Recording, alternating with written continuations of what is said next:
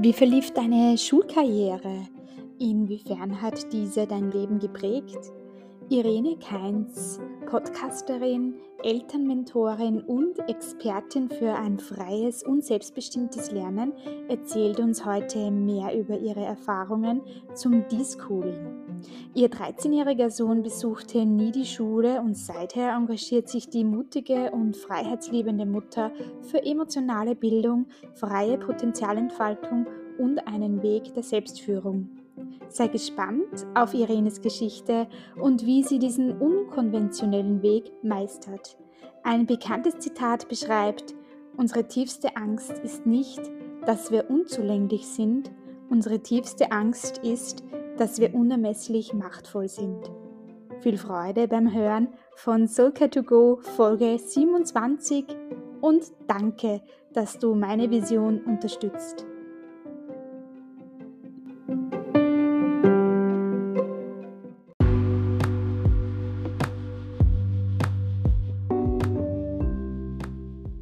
Ich habe dich heute eingeladen in den Zoom-Raum von Soulcare to Go. Ich freue mich sehr, dass du heute Zeit hast, hier den Talk mit mir zu gestalten. Ähm, Irene, du bist ja eine Mentorin für ein freies und selbstbestimmtes Familienleben. Du bist auch Podcasterin und ähm, du wirst uns heute etwas erzählen, glaube ich, über Deschooling. Aber zuvor stell dich bitte gerne einmal selbst vor. Ja, hallo Birgit, schön, ähm, dass ich da sein darf. Danke für die Einladung. Hallo auch an die Zuschauer und Zuhörer. Ja, ähm, ich engagiere mich sehr für die freie und selbstbestimmte Bildung. Ähm, das kommt aus meiner eigenen Schulerfahrung, wo ich immer schon irgendwie gemerkt habe, das kann doch nicht sein, dass das wirklich so sein soll. und als ich dann Mutter wurde, mein Sohn ist jetzt 13, habe ich schon gemerkt, dass in den Anfangsjahren mir also die Beziehungsorientierung ganz wichtig ist und dass äh, ich in, den, in Richtung alternative Pädagogik tendiert habe. Und als er dann in der Vorschule diese alternative Montessori-Schule verweigert hat, bin ich dann ein bisschen in die Bredouille gekommen, weil ich wusste, ich kann wahrscheinlich Regelschule nicht. Ob es er kann oder nicht kann, so weit habe ich gar nicht noch denken können, weil ich wusste, pff, das, das glaube ich, geht sich nicht aus mit meinen Werten. Und bin dann damals, 2016 sind die allerersten äh, deutschsprachigen Online-Kongresse aufgetaucht und der allererste, den ich damals gehört habe, ging um freie Bildung von der Lena Busch damals und ich habe mir ein ganzes Osterwochenende da war ich vorm Computer und habe mir diese Gespräche angehört von Menschen, die alle schon Erfahrungen hatten auf diesem Weg der freien und selbstbestimmten Bildung. Und da ist bei mir dann der Groschen gefallen, weil ich hatte damals das noch immer so als Idee, das ist ja auch eine Alternativpädagogik. Ist es aber gar nicht. Es hat einen ganz, ganz anderen Ansatz.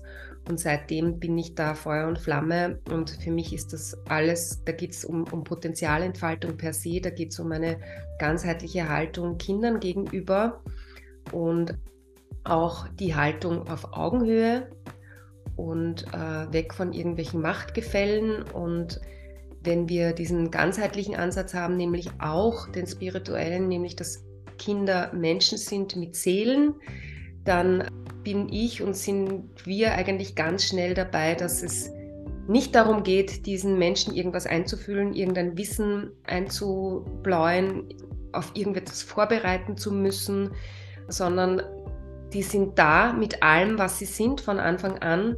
Und das ist meines Erachtens voller Würde zu behandeln und sie natürlich zu begleiten in eine Welt, die sie noch nicht kennen, wo wir mehr Erfahrung haben, aber nicht in ein Leben, das sie noch nicht kennen würden. So wie du das beschreibst, ist das für mich ein Weg, äh, der sehr mutig begangen wurde von dir, glaube ich auch. Und auch ein Stück Pionierarbeit, glaube ich, und auch ein bisschen visionärisch. Und ja, bei den Schlagwörtern Potenzialentfaltung, da gehe ich auch ganz konform mit dir. Also da habe ich auch einen Weg durchlaufen, der mich auch so in die Richtung geführt hat und wo ich jetzt auch äh, junge Erwachsene am Weg zum pädagogischen Sein auch anleiten kann oder unterstützen kann. Und wie würdest du dich hier, ich glaube, du bist eine sehr vielseitige Person, einmal kurz und knapp in drei Worten beschreiben? Ja, Freiheit ist ein ganz großer Wert von mir. Also Freiheitslieben würde ich jedenfalls mal sagen. Abenteuerlustig auch. Wie du sagst, ich bin jedenfalls sehr vielseitig. Das heißt, wenn ich es auf drei reduzieren soll, wird mir schon eng. ich erfahre mich immer wieder als gute Raumhalterin. Ich erfahre mich immer wieder gut als Stabilisatorin für Menschen. Und ich, ich glaube, ich habe auch einen ganz guten Zugang zu dem, was mein, mein Auftrag ist im Leben, meine Berufung ist. Und wenn ich das spüre, dann bin ich, kann man von außen sagen, auch sehr, sehr mutig, obwohl sich das für mich dann gar nicht so anspürt, weil das ist für mich das Selbstverständliche dann zu tun, auch wenn es vielleicht manchmal ein bisschen unkomfortabel ist und ich nicht genau weiß wie, aber der Antrieb ist einfach so stark, dass es da wenig, wenig Fragestellung gibt, ob, sondern maximal wie. Erzähl ruhig mehr über deinen Weg und auch über dein Thema. Du widmest dich auch ein bisschen der emotionalen Bildung. Mhm. Und da würde ich auch gerne mehr erfahren und auch vielleicht ein bisschen Parallelen zu ziehen zu Soulcare. Also ich finde das total spannend, deine, deine Werte auch und äh, was du machst mit Soulcare. Und äh, mit diesen Begriffen, die du verwendest, kann ich mich mit vielen auch sehen. Was mir aber am meisten gefällt und richtig rausgesprungen ist, ist für mich das Self-Leadership. Und da gehört die emotionale Bildung ganz, ganz wichtig dazu. Ich mag vielleicht kurz ausholen, mein, mein Hauptberuf seit 15 Jahren, also ich hatte auch schon einige Berufe, aber seit 15 Jahren bin ich selbstständig als Shiatsu-Praktikerin. Also ich mache ganz viel Körperarbeit. Also mein Zugang zu dieser Potenzialentfaltung den ich wirklich so seit den letzten 15 Jahren mache, ist über den Körper, ganz bewusst über den Körper. Und was ich da so erlebe in meiner Praxis, ist gerade jetzt, falls man in den letzten Monaten wieder so stark auf, zu 99 Prozent die Menschen, die in meine Praxis kommen, haben einen unglaublich angespannten Unterkiefer. Der ist ja, der Unterkiefer ist unser stärkster Muskel im, im, im ganzen Körper. Und ähm, der ist bei den meisten Menschen so angespannt, dass wir gar nicht mehr wissen, wie wir ihn locker lassen können. Also dieses einfach den Unterkiefer runterfallen lassen, weil das ist ja ein Gelenk, wenn der Muskel nicht hält, müsste eigentlich der Mund aufgehen. Die Kehle ist bei den meisten, und das kann jeder, der jetzt zuhört, einmal bei sich überprüfen, dieser Kehlmuskel, das beim Zungengrund da hinten, die Kehle per se, ist bei den meisten zu 95 Prozent des Tages angespannt, außer wir trinken oder schlucken gerade oder essen gerade. Aber ansonsten, es darf nicht auffallen, es geht nicht auf, es ist nicht entspannt, es ist nicht locker. Das heißt, wir sind da angespannt, wir sind innen da angespannt, dann heben sich die Schultern, dann kommt ein bisschen ein Rundrücken äh, und, und schon haben wir die Kreuzprobleme, weil das ist alles ein System. Und das ist ja, ich glaube, das kann jeder nachvollziehen, sowas kennt jeder, sowas, da kennt auch jeder jemanden, der sowas hat. Ne? Das sind so diese normalen Probleme, die wir haben. Und mein Bogen jetzt, wie ich da zum Deschooling komme, und Deschooling ist ein Begriff ähm, offensichtlich aus dem Englischen, da geht es darum, diese Prägungen, diese, und ich nenne sie sogar nicht nur Prägungen, sondern ganz bewusst Konditionierungen, die wir als Schüler erfahren haben. Und da nehme ich jetzt Schule als, ja, als dieses Paradebeispiel. Natürlich haben wir auch als junge Menschen auch in anderen Bereichen unserer Gesellschaft diese Konditionierungen erfahren. Aber Schule ist halt ein ganz, ganz wesentliches Element davon. Und von Schule kommen im Normalfall kommt man nicht aus. Ne? Also man kann vielleicht, genau, also das ist sowas, wo wir alle sehr ähnlich konditioniert werden innerhalb einer Kultur, innerhalb einer Gesellschaft. Und jetzt sind wir in einer Gesellschaft, die den jungen Menschen den ja schon sechsjährigen Kindern einfach sagt, bleibt sitzen, bleibt still, still, Kehle zu, sitzen, nicht bewegen, das heißt alles anspannen, Kiefer zumachen, zu durchbeißen, durchhalten, ja nicht auffallen, ja nichts sagen, ruhig sein, ja, durchhalten mit dem, was da jetzt gerade verlangt wird und noch besser sein, Leistungsdruck, all das, ne, das kennen wir alle. Durchhalten, festhalten, das ist ja das, wo wir da konditioniert werden drauf. Und das als Gesellschaft. Und für mich stellt sich dann die Frage, was wäre denn, wenn das nicht wäre? Was wäre denn, wenn wir, und das ist jetzt so, klingt jetzt so banal, aber was wäre denn, wenn wir den Kiefer alle locker haben würden? Wenn bei uns allen die Kehle offen wäre? Wenn wir trauen würden, uns einfach, uns authentisch in Wort und Ton auszudrücken, in Sprache, in Kunst, in, wenn wir nicht konditioniert worden wären, so stillzuhalten und Aufträge zu erfüllen, die uns vom Außen gegeben werden und da zu schauen, dass wir ja gute Beurteilungen und unsere Leistung gut anerkannt wird. Sondern was wäre, wenn wir von Anfang an eine Situation hätten als Menschen, dass wir immer wieder in unseren eigenen Impulsen uns rückverbinden können. Wer bin ich denn? Was macht mich denn aus? Was macht mir Freude? Wo ist meine Begeisterung? Und wie kann ich diese Dinge erfüllen, so dass ich ein erfülltes, glückliches Leben habe. Das ist ja ein ganz anderer Ansatz. Da geht es ja um das Innere. Und natürlich muss ich dann schauen, wie komme ich mit dem anderen zurecht, wenn das alle machen. Wie geht das als Gesellschaft? Aber diese Außenorientierung, die wir, auf die wir alle so konditioniert sind und dessen, dessen Ausdruck eben dieses Verbissene ist, was wäre, wenn wir das umdrehen könnten? Und das ist das, was mich antreibt, diese Frage. Deine Ideen und in deiner Vision, das ist ja wahrscheinlich dein Umfeld, sind nicht alle konform damit gegangen. Wie, wie war das, als du deinen Impuls, deine Bestimmung so gelebt hast? Erzähl da mehr. Interessanterweise ähm, habe ich das gar nicht so stark erfahren, diesen Gegenwind oder diesen, diesen Druck. Ich weiß, dass viele Eltern, viele Mütter, die diesen Weg einschlagen, das sehr wohl erfahren. Ich hatte, ich sage mal, das Glück, ähm, in einer Familie aufzuwachsen. Also meine Mutter hat uns immer schon irgendwie ermutigt oder sie hat es einfach immer gemacht, so außerhalb des Tellerrands zu schauen.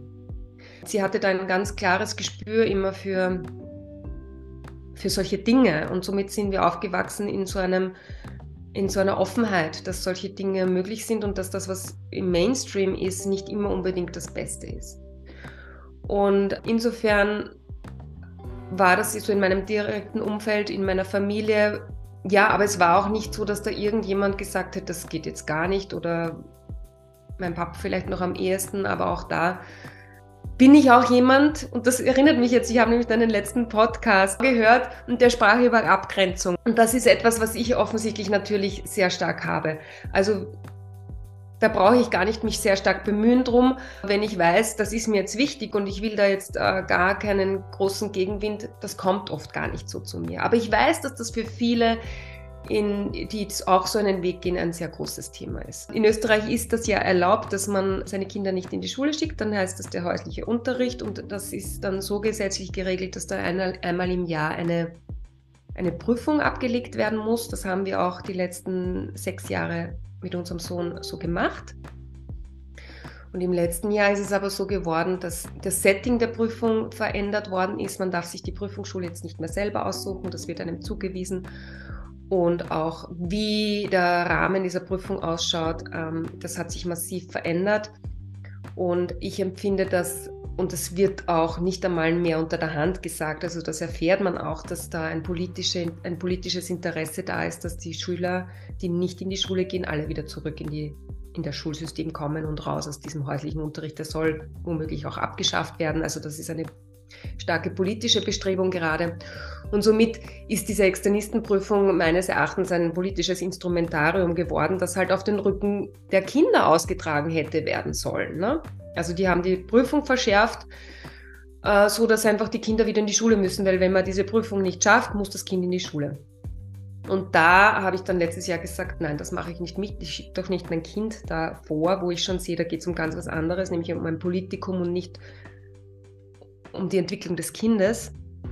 Und ich bin da nicht allein. Also mittlerweile sind da über 200 Familien in ganz Österreich, die das letztes Jahr so gemacht haben. Und da heißt es natürlich, dass man sich jetzt vor den Behörden rechtfertigen muss und dass man da dafür einstehen darf. Aber selbst das empfinde ich mittlerweile gar nicht mehr so als Gegenwind, obwohl es wahrscheinlich einer ist. Aber ich habe wirklich lernen dürfen in diesen letzten sieben Jahren, meine Werte da in mir so stark zu verankern, dass ich sehr gerne eine, natürlich bereit bin, da in Beziehung zu gehen und mich zu erklären und mich zu zeigen, meine Kehle aufzumachen, meine Sprache zu öffnen, mich authentisch da zu zeigen und auch bewusst in eine Beziehungsverbindung zu gehen, mit wem immer ich da spreche von den Behörden und mich da zu zeigen, warum ich das mache. Aber ich habe auch aufgehört in diesen Jahren zu kämpfen, weil ich einfach sehe, ich bin da so stark schon verwurzelt, dass ich bin da so kraftvoll schon da drinnen, ich brauchte gar nicht dafür kämpfen, ich brauchte einfach nur sein damit. Und dein Sohn ist 13 Jahre und ja gerade so in der Pubertät und du hast geschrieben, dass ihr ein gutes Verhältnis habt und äh, dass er auch ab und zu zu dir kommt und sich sogar bedankt, dass du ihm oder ihr ihm diesen Weg ermöglicht habt. Was ist denn so dein bestes Erlebnis oder dein größter Erfolg so in deiner Arbeit, in deinem Sein, in deinem Tun? Also dann ist tatsächlich das, wie sich die Beziehung mit meinem Sohn entwickelt hat, zu mir und auch zu seinem Vater und wie wir auch diese Familienbeziehungen leben. Also das kann ich echt sagen, ist mein größter Erfolg. Äh, zumal sein Papa und ich, wir kein Paar mehr sind. Wir haben uns vor fünf Jahren getrennt. Und aus der Sicht meines Sohnes ähm, hat die Trennung aber nie so stattgefunden, wie es bei vielen Familien ist, dass sich die Eltern getrennt haben das ist in seiner Wahrnehmung nicht gewesen. Wir haben uns räumlich getrennt und uns war das eben einfach als Eltern so sehr wichtig, dass wir, wir haben zwar gemerkt, dass wir als, als Beziehungspartner, als Liebespaar nicht mehr weitermachen können, aber uns war beide klar, dass wir Eltern sind. Und ich kann dir ganz ehrlich sagen, Birgit, ich habe das, das war ein, ein langer Prozess dieser Trennung und ich habe es zwischendurch auch richtig verflucht, dass wir Eltern sind weil ich wäre so gerne einfach, hätte mich umgedreht und wäre gegangen, wie aus Beziehungen, die halt davor waren. Aber da wir Eltern waren, habe ich gewusst, ich kann das nicht machen. Das, da geht es jetzt nicht nur mehr um mich und ihm, sondern da ist eine dritte Person im Spiel und die braucht uns beide ganz nah als Beziehungspartner. Und ich bin so dankbar auch, dass sein Papa das auch so gesehen hat und deswegen sind wir dann, hat die Trennung auch so lange gedauert, weil wir so lange getüftelt haben, wie kann das gehen? Wie kann das gehen? Bis, bis sich das eröffnet hat mit dieser Nachbarwohnung. Und dann haben wir die Entscheidung getroffen, dass ich da hinziehe mit, mit unserem Sohn. Und für unseren Sohn hat sich, haben sich wir als Elternpaar nie getrennt. Wir haben uns als Liebespaar getrennt, das war für ihn nicht so offensichtlich. Wir haben uns räumlich getrennt in die Nachbarwohnung. Aber als Elternpaar sind wir ein super Team geblieben und im Gegenteil, das hat uns eigentlich dann noch mehr zusammengeschweißt. Wir sind wieder, also sobald sich das geregelt hat, sind wir wieder in diese tiefe Freundschaft und Verbundenheit gekommen und haben auch diesen Weg des, der freien und selbstbestimmten Bildung sich gegenseitig unterstützend beide mitgetragen. Und das ist eigentlich ein, ein Riesenerfolg, den wir alle drei feiern, also vor allem wir Eltern feiern, dass wir immer die Beziehung innerhalb dieses Familienkonstrukts als den höchsten Wert haben. Und alles, was sich da in die Quere stellt, hat sich über diesen Weg der freien und selbstbestimmten Bildung und auch dieses, wie unser Familienkonstrukt sich entwickelt hat, hat sich dem unterordnen müssen. Und das war nicht immer gleich klar, wie das geht, aber wir haben immer einen Weg gefunden und dass wir uns gegenseitig so würdevoll schätzen, dass da kein Leistungsgedanke daherkommen kann, dass das wichtiger wäre oder irgendeine gesetzliche Regelung, dass das wichtiger wäre. Dieses wirkliche Halten des echten Herzensverbindung und dieses, er kann sich auf mich verlassen und vertrauen und ich werde immer darauf schauen, dass er die Würde gewahrt hat als Kind, weil das kann ein Kind natürlich selber nicht. Genau, da das sieht er jetzt mit seinen 13 Jahren auch schon immer mehr und mehr. Und dass er nicht in die Schule muss, das wusste er schon vor ein paar Jahren, dass ihm das richtig taugt und dass das nicht selbstverständlich ist und dass er da Möglichkeiten hat dadurch, für die er sehr, sehr dankbar ist. Ja, ich sage danke für deine ehrliche, authentische Schilderung, für deine Lebensgeschichte. Und da sieht man auch, du bist durch sehr viele, oder ihr seid zu dritt auch durch viele Prozesse gegangen, äh, die einen auch wieder Neues aufzeigen, die einen wieder wachsen lassen. Inwieweit erkennen andere bei dir, wie du dein Soulcare lebst oder wie definierst du überhaupt dein Soulcare für dich? Also da kommen wir wieder auf Self-Leadership. Wäre ich diesen Weg nicht gegangen, würde es meiner Seele nicht gut tun und somit würde es meinem Körper nicht gut tun und mir als Mensch nicht gut tun. Also das ist das, was ich sehe, dass, das meine Verbindung zu Soul Care und ich, ähm, ich führe wöchentliche Freilerner-Talks, die kann man auf YouTube und auf Instagram sehen. Also da habe ich immer Gesprächspartner, die auch Erfahrungen auf diesem Weg der selbstständigen Bildung haben. Und ich merke, wie gut das Eltern, vornehmlich Mütter sind es meistens, tut, diese Geschichten zu hören. Weil viele spüren, dass so wie es ist, nicht ideal ist, dass da irgendwie was komisch ist, dass was off ist. Und für viele ist es aber auch nicht so ganz klar, um was es denn eigentlich wirklich geht. Und durch diese Gespräche, und, und mir ist es da wichtig, dass da auch wirklich jeder so seine persönlichen Wege erzählt, weil dieses, wenn wir, wenn wir uns auf uns selber zurückbeziehen bei der Bildung oder das Kind bei sich auf der Bildung, da gibt es ja dann nicht mehr diesen eingefahrenen Pfad, das ist ja dann nicht mehr dieser eine Weg vom Freilernen, sondern das ist so individuell und vielfältig. Und ich habe das Gefühl, wenn wir da uns immer mehr zeigen, wie das ist, wenn wir das leben, was wir in unserem Herzen spüren. Und dabei, und da komme ich jetzt auf die emotionale Bildung, achtsam sind, wie geht das? Ich sage jetzt trotzdem, wobei, wenn man da tiefer forscht, ist das überhaupt kein trotzdem, nämlich genau deswegen kann ich dann auch auf Herzensebene mit anderen Menschen gut beisammen sein. Weil dieses, wenn man sich auf sich selbst bezieht, das wird oft so schnell als egoistisch bezeichnet. Und dann, wie geht das, dass man dann sozial ist? Und deswegen werden wir ja konditioniert auf dieses Soziale. Aber in Wahrheit geht es keinem dabei gut. Und da mal hineinzuspüren, wer bin ich denn? Wie fühle ich denn? Was tut sich da in meinem Körper, wenn ich fühle? Wie, wie kann ich damit umgehen? Und wenn ich da tiefer forsche, und Kinder sind da großartig darin. Also das ist ja das, was wir von den Kindern lernen können. Und mit dem mal gesettelt bin und mit dem mal in Einklang bin und ich weiß, wie ich da das handle, dann kann ich ja auch damit viel einfacher mit anderen in Umgang sein, so dass wir das alle haben dürfen, dass wir alle fühlen dürfen und mit dem da sein dürfen. Und erst wenn wir es ja nicht da haben dürfen und glauben, es wäre irgendwas falsch dran oder wir müssten es verstecken oder runterdrücken oder sonst irgendwas, dann fängt sie an, dass das sich aneinander keilt, sozial gesehen. Also auf mich wirkt das so, als würde da etwas co-kreiert werden, irgendetwas Neues im Gemeinsamen entsteht da, auch im Austausch mit anderen. Gibt es noch eine, eine Message, die du noch hier den Soka-Hörerinnen mitgeben möchtest von deinen bisherigen Lebenserfahrungen, von deinen Werten, die dir wichtig sind, von deinem Weg, von deinem Erfahrungsschatz? Ja, Birgit, du stellst dir so oft so gern diese Frage nach dem Tool. Das fällt mir jetzt noch ein. Das kennen alle meine Shiatsu-Klienten, nämlich erlaubt dir zu stöhnen.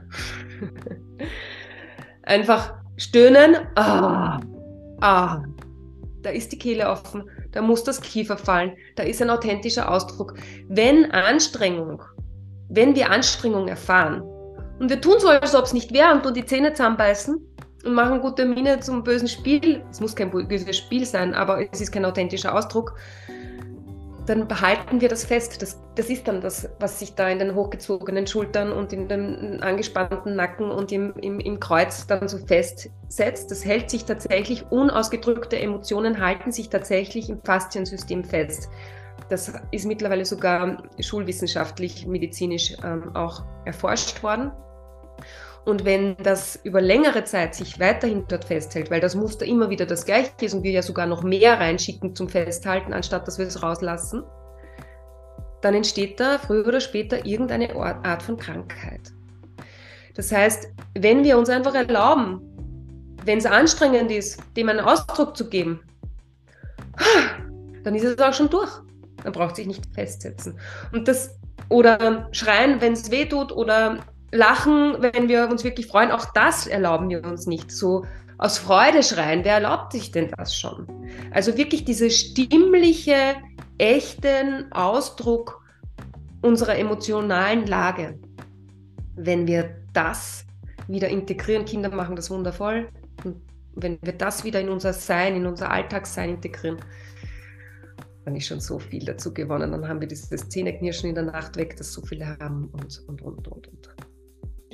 Und du sprichst das ganz richtig an. Aus der Stressforschung geht das ganz klar hervor, dass der Stress stundenlang bis wochenlang bis Monate gespeichert sein kann. Und es gibt auch Traumen, die sich im Körper festsetzen. Und es gibt auch schon Forschung dazu über die transgenerativen Traumen, die epigenetisch auch von Generation zu Generation weitergegeben werden können und eventuell eine Generation auslassen. Das heißt, wenn der Großvater ein Trauma erlebt hat, kann das beim Enkelkind vielleicht ausbrechen auch. Also da gibt es dazu Forschung mhm. auch und viele Dokumentationen auch. Ein höchst spannendes Thema, was, glaube ich, noch in den Kinderschuhen steckt.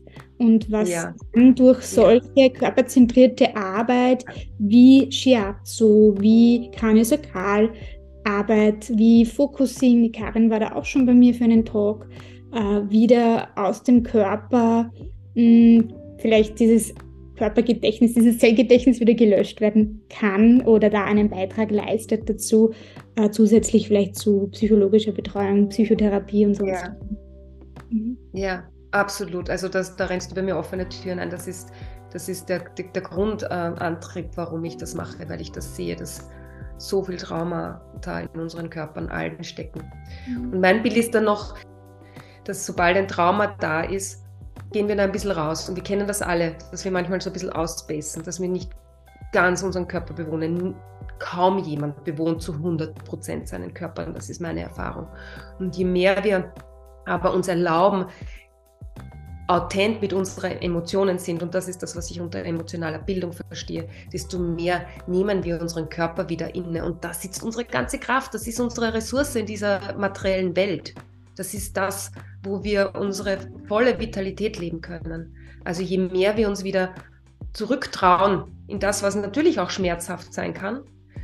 Ähm, aber wenn wir dann lernen, auch Schmerz ist ein wahnsinnig wichtiger Teil des Lebens. Auch das gehört zur Vitalität dazu. Wenn wir das wieder mehr lernen, individuell und als Gesellschaft, dann, äh, dann sind wir viel näher an unserem echten Potenzial. Und angenommen, äh, du würdest eine Zeitreise machen, zurückreisen und du würdest in das Alter reisen, wo du so alt bist wie dein Sohn, also 13 Jahre, und du würdest deinem vergangenen Ich begegnen. Welche Botschaft, welche Message hättest du denn für dein vergangenes Ich? Du bist absolut richtig und okay und alles, was du spürst, ist Wahrheit. Gerade Kinder, Jugendliche, die glauben natürlich uns Erwachsenen, wenn wir ihnen was anderes sagen als das, was sie spüren. Und dann fängt es an, dass wir dann irgendwelche Verwirrungen haben dem Leben gegenüber. Und so wie du die Worte hier schilderst, klingt das für mich nach einem starken Empowerment und äh, mm. ein Mut machen, was du jetzt in deinem Erwachsenensein auch lebst. Und ich hoffe, dass du weiterhin vielen Müttern, Familien, in deinem Umfeld, vielen Leuten Mut machst und du deinen Mut auch nie verlierst, deinen Weg gehst und auch unbekannte Wege gehst für andere, die dir dann vielleicht auch folgen werden. Können dich denn die Hörerinnen finden?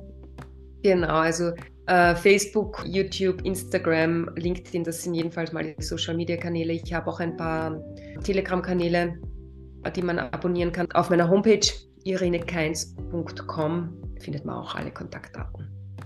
Und was ich jetzt auch noch gerade vorbereite, ist für Juni, das mag ich vielleicht auch noch ganz kurz sagen, 8. bis 17. Juni gemeinsam mit meinen wundervollen Kollegen Nadesha und Christoph Stenzel. Wir bereiten gerade einen Online-Kongress vor, den Family Freedom Summit. Also das wird dann auch in der nächsten Zeit in meinen Social-Media-Kanälen zu finden sein, dass man sich da anmelden kann. Da haben wir ganz wundervolle Speaker äh, zu dem Thema von unterschiedlichen Bereichen, wie man sich als Familie mehr echte Freiheit verschaffen kann. Und ich danke dir, dass du dieses Thema auch hier eröffnet hast und diesem Thema auch Raum gegeben hast. Ich danke dir dafür, dass du auch diesen Raum zur Verfügung stellst und immer wieder so wichtige Themen auch ähm, denen Möglichkeit gibst, gesprochen zu werden. Danke dir.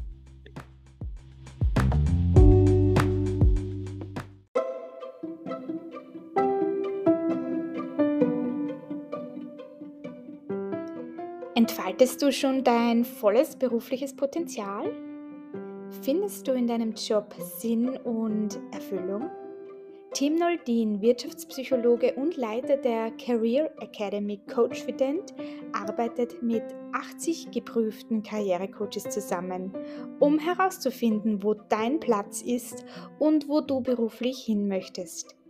Im nächsten Talk spricht er, wie diese professionelle Unterstützung konkret aussieht und inwiefern die Karrierevision und der Umsetzungsplan eine Rolle spielen und somit einen Beitrag zu einer guten Lebenszeit leisten. Danke, dass du dir kostbare Zeit nimmst und meine Arbeit abonnierst, likest und weiterempfiehlst und durch das Hören meines Podcasts das Soulcare-Bewusstsein in die Welt trägst. Dafür danke ich dir von Herzen. Pass gut auf dich auf und power up your life.